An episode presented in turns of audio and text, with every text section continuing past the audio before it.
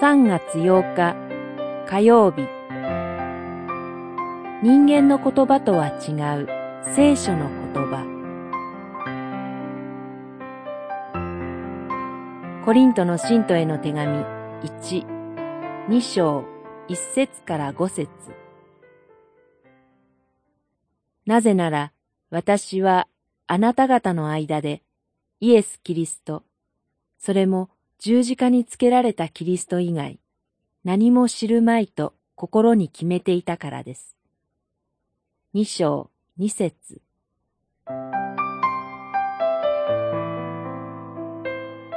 パウロは多くの言葉を教会に書き送りましたが、その言葉はイエス・キリストの十字架に貫かれていました。私がまだ進学校で学んでいた頃、順番に回ってくる説教演習の授業はとても大変でした。教授たちが語る厳しい批評を聞いていると、その後落ち込んで何もできなくなってしまうからです。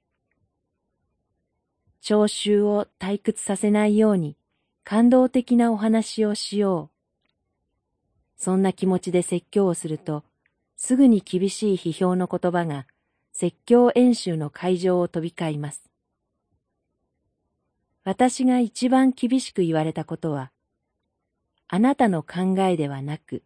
聖書の言葉を語りなさい、ということでした。どんなに巧みな言葉であっても、また人を感動させるような内容であっても、人間の作り出した言葉には、人を救いに導く力はありません。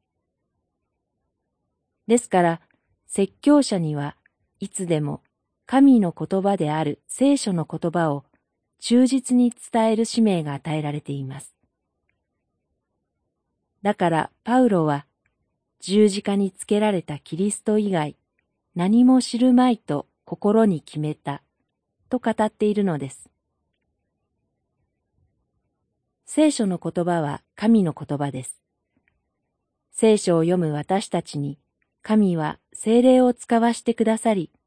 私たちの生活を導き、救いに導いてくださるのです。だから私たちは今日もこの神の働きをいただくために聖書の言葉に耳を傾けるのです。祈り